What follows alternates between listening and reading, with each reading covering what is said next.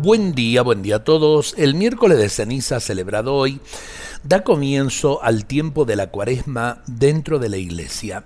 Este tiempo tiene como finalidad preparar al cristiano para la celebración de la Pascua.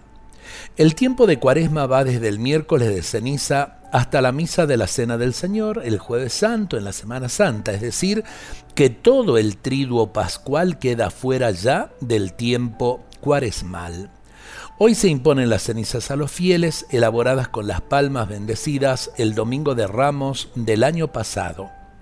Hay dos fórmulas para la imposición. Conviértete y cree en el Evangelio y la otra, recuerda que eres polvo y en polvo te convertirás.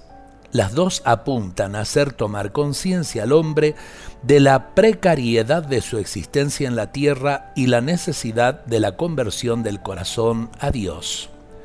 Hoy y el Viernes Santo son los dos únicos días de ayuno prescriptos por la Iglesia. Se puede tomar una sola comida fuerte en el día, por ejemplo el almuerzo o la cena, y hay abstinencia de carne.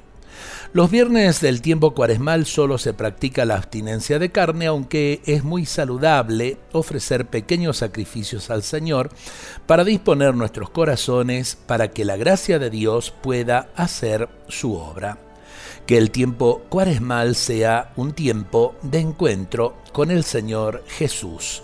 Dios nos bendiga en este día y nos conceda un tiempo cuaresmal pleno de frutos de santidad. Dios nos bendiga a todos.